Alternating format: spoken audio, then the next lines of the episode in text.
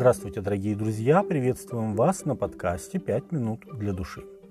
Был праздник иудейский, и пришел Иисус в Иерусалим. Есть же в Иерусалиме у овечьих ворот купальня, называемая по-еврейски Вифезда, при которой было пять крытых ходов.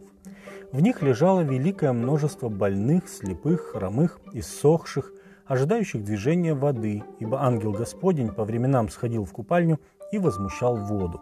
И кто первый входил в нее по возмущении воды, тот выздоравливал, какой бы ни был одержим болезнью. Тут был человек, находившийся в болезни 38 лет.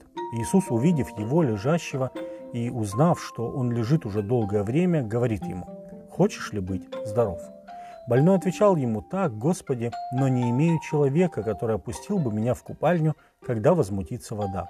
Когда же я прихожу, другой уже сходит прежде меня». Иисус говорит ему, «Встань, возьми постель твою и ходи». И он тотчас выздоровел и взял постель свою и пошел. Было же это в день субботний. Евангелие от Иоанна, 5 глава, с 1 по 9 текст. Это удивительная история, вполне отвечающая заявлению Христа, когда он сказал «Сын человеческий пришел взыскать и спасти погибшие». Евангелие от Матфея, 18 глава, 11 текст. Иисус намеренно выбрал этого страдальца, который уболел уже на протяжении 38 лет. Текст прямо не говорит о характере его болезни, но мы можем сделать косвенный вывод о том, что он был парализован, так как, во-первых, слово «астения», переведенное как «болезнь», означает буквально «бессилие», а во-вторых, он сам свидетельствовал, что он нуждался в помощи при передвижении.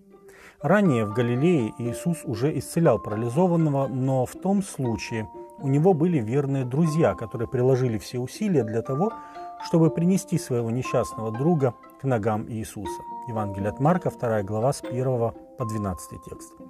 Этот же человек был одинок. «У меня нет человека, который бы опустил меня в купальню», — говорит бедолага.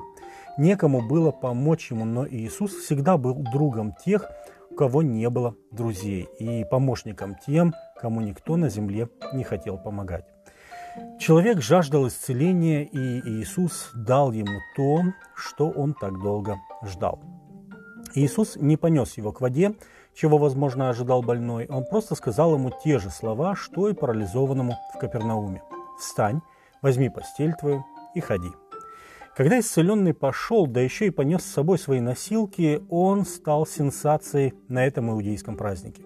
Только, к сожалению, никто не порадовался вместе с ним. Напротив, ему высказали упрек в том, что он нарушает субботний день, неся свою постель. На самом же деле Иисус намеренно приказал исцеленному взять эту ношу, чтобы привлечь внимание иудеев к абсурдности некоторых раввинистических постановлений, которые превратили субботу из Господня дня отрады в тяжкое и неудобоносимое бремя, наполненное бесконечными запретами.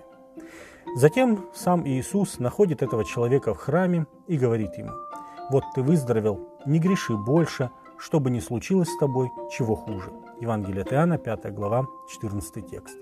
Иисус направил разум этого человека с его физического благополучия на его потребность в духовной гигиене. Его ответ на повеление Иисуса «Встань, возьми постель твою и ходи» был первым шагом веры, началом духовного, а также физического исцеления. Дальнейшее же увещевание Иисуса «Не греши больше» как бы говорит о том, что его предыдущая жизнь была жизнью греха, но это также и заверение в том, что эти грехи были прощены. Если же мы вспомним исцеление парализованного в Капернауме, то мы также можем проследить тесную связь между физическим исцелением и прощением грехов. Евангелие от Марка, 2 глава, с 5 по 12 текст. Исцеление, которое дает Господь, является целостным и затрагивает не только физическую сторону нашей жизни.